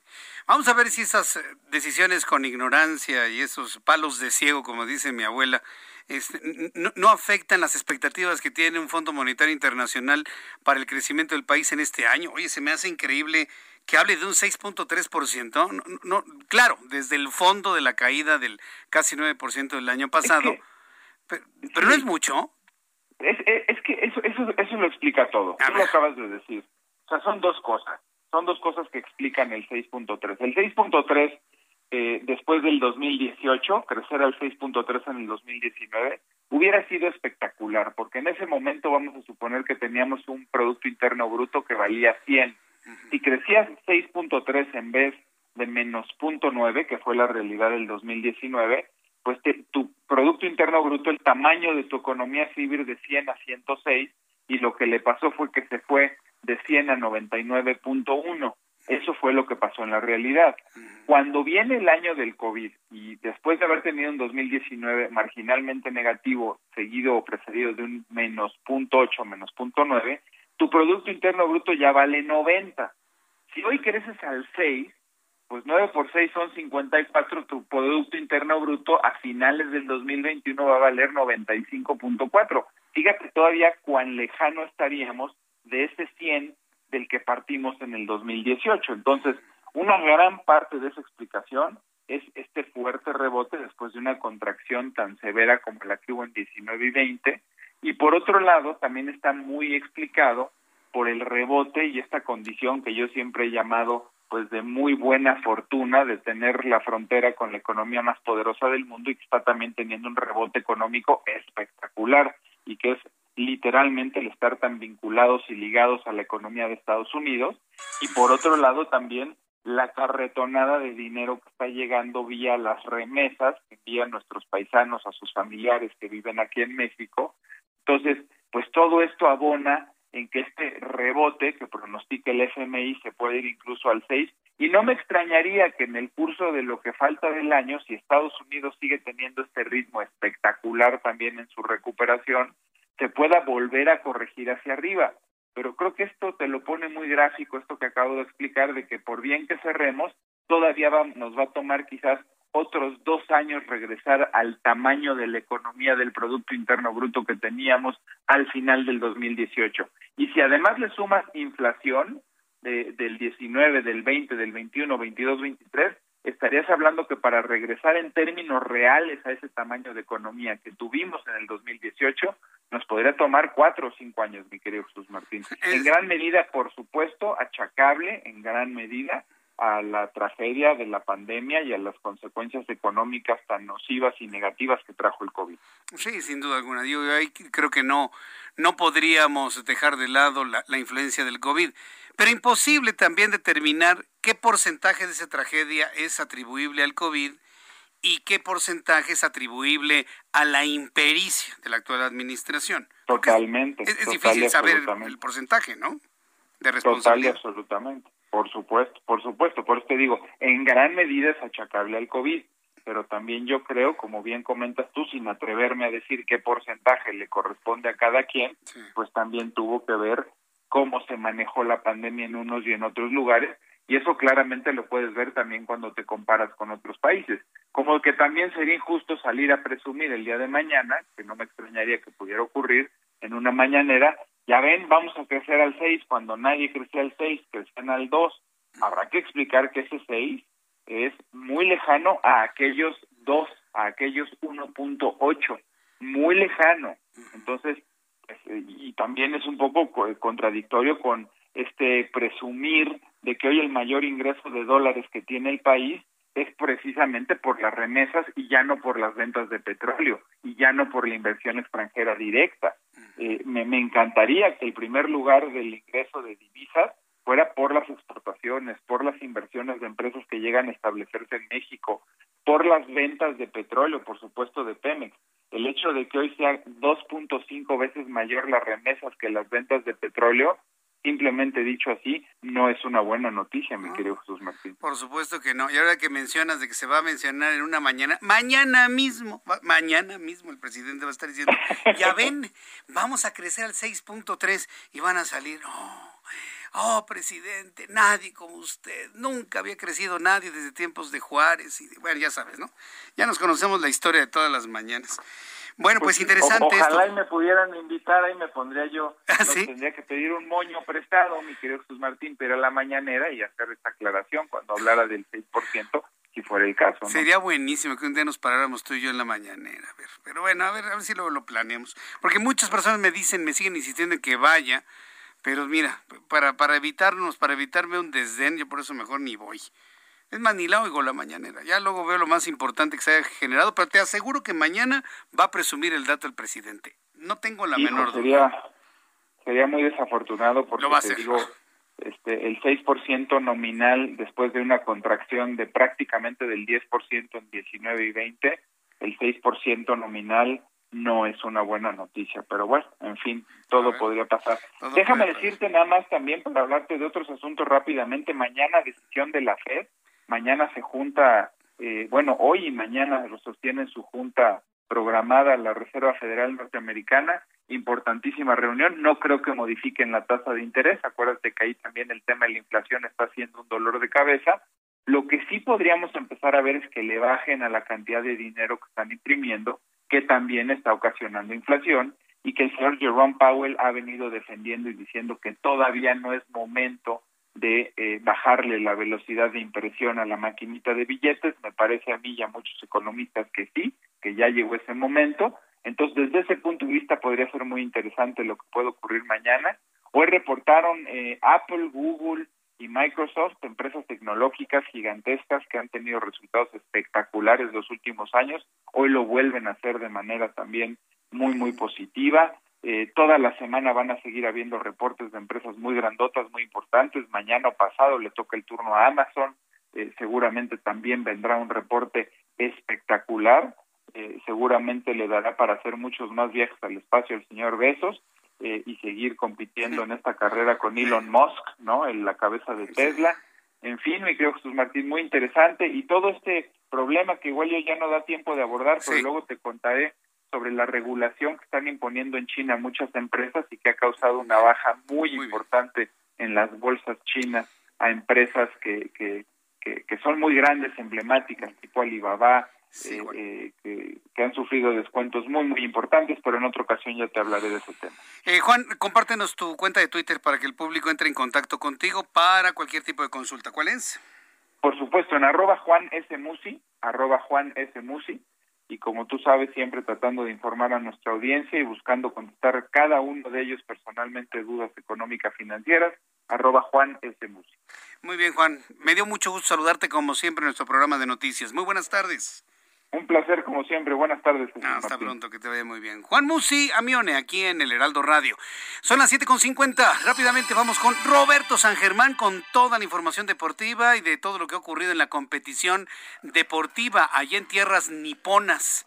Estimado Roberto, qué gusto saludarte. Bienvenido. Buenas tardes. ¿Qué tal? Buenas tardes, mi querido Jesús Martín, y buenas tardes a toda la gente que está sintonizando tu espacio. Pues sí, tenemos otra medalla de bronce, mi querido Jesús Martín en esta justa veraniega. Y fueron las clavadistas mexicanas Alejandra Orozco y Gabriela Gúndez quienes consiguieron una medalla más para México la madrugada de este martes en los clavados sincronizados en la plataforma de 10 metros. Competencia que estuvo llena de momentos emotivos y de tensión para las mexicanas porque hasta el último clavado se pudieron meter al podio porque las japonesas su último clavado fue espantoso y con eso México sube y se queda con el bronce. Hay que recordar que Alejandra Orozco ya había ganado en Londres 2012 con Paola Espinosa, fue de las más jovencitas en haberlo hecho, pero la verdad es que empezaron mal, de repente cayeron hasta la séptima posición y fueron creciendo en lo que fue la competencia. Y pues bueno, estas dos mujeres dan un bronce a México. Y ahí van poco a poco la delegación mexicana haciendo pues digamos un poquito de lo que se esperaba, se hablaban entre 5 y 10 medallas, eh, no se han podido lograr, softball se perdió también ayer por la noche en un gran partido contra Canadá 3 a 2, era otro bronce, Taekwondo ha sido lo peor que hemos mandado en los últimos años. Por primera vez en la historia México no se va a tener una medalla en Taekwondo. Con eso te digo todo, ¿eh? Sí, Con eso te digo todo. O sea, y es por cuestión de las federaciones, porque hay que escuchar que Oscar Salazar, que alguna vez ganó medalla para México, ahora es entrenador de Egipto. ¿Y qué crees? Egipto se lleva dos medallas. Sí, pues Ya no, para que nos demos una idea, ¿no? dejando ir al talento, pues claro, ahí están las consecuencias, ¿no? exactamente lo que siempre ha pasado en este país, ¿no? El talento se nos va porque aquí no nos apoyan, porque no les dan oportu- oportunidades, porque el, compra- el compadrazgo. Y bueno, pues Oscar Salazar haciendo bien las cosas, ¿no? Aida Román ha sido, yo creo que la decepción, simplemente porque estuvo en la medalla de bronce con Luis Álvarez, el famoso abuelo, pero después Aida Román no ha hecho nada. Desgraciadamente teníamos muchas esperanzas puestas en ella por lo que había hecho anteriormente en tiro con arco, pero en estos Juegos Olímpicos, perdónenme, esta justa veraniega no ha estado bien. Pero bueno, son de las cosas que uno tiene que pasar. Oye, y lo que llama la atención es, ¿has escuchado hablar de Simone Biles, esta gimnasta norteamericana? A ver, ¿qué significa eso de retirarse por salud mental? ¿Qué es eso? eh? No lo puedo entender. se bajó, se bajó, no pudo. Lo que pasó con Naomi, eh, Naomi Osaka, esta japonesa en Wimbledon y en algunas situaciones, a ver, es que te voy a decir algo. Eh, de repente uno pasa por momentos bien complicados y pensamos que también ellos, ellos son superhombres, son super máquinas, pero también tienen sentimientos y también de repente se pueden quebrar. La cuestión mental es durísima y Simón Biles dijo, ya no puedo más. Me bajo, no estoy preparada mentalmente para esto. Entonces Simón Biles dijo, adiós, no voy a estar con la selección norteamericana de gimnasia. Sí, no, por no, no. salud mental. Vaya, pues eh, la, la verdad de las cosas es, es tremendo esto. A mí me ha impactado mucho eso de la salud mental, no estar preparado y bueno, pues estaremos Es atentos que- de información que se genere sobre ello. Es que te voy a decir una cosa, Jesús Martín. La depresión muchas veces no la notamos. Y puedes estar deprimidísimo sin que te des cuenta tú. Pues eso sí, tienes razón. Hab- habría que revisarnos. Muchas gracias, Roberto. Nos escuchamos mañana. Te, te llamo más temprano para tener más tiempo y seguir platicando Sí, sobre lo que claro, sucede en Japón. claro, como tú quieras. Cuídate mucho, que Muchas gracias, gracias. Para terminar, Jesús Ramírez Cuevas, vocero de la presidencia, dice que los eventos del presidente serán públicos. Nos vemos mañana a las 2 por el 10. Gracias. Esto fue las noticias de la tarde con Jesús Martín Mendoza. Heraldo Radio. La HCL se comparte, se ve y ahora también se escucha. Planning for your next trip? Elevate your travel style with Quince. Quince has all the jet setting essentials you'll want for your next getaway, like European linen, premium luggage options, buttery soft Italian leather bags, and so much more. And is all priced at 50 to 80% less than similar brands. Plus, Quince only works with factories that use safe and ethical manufacturing practices. Pack your bags with high-quality essentials you'll be wearing for vacations to come with Quince. Go to quince.com slash pack for free shipping and 365-day returns.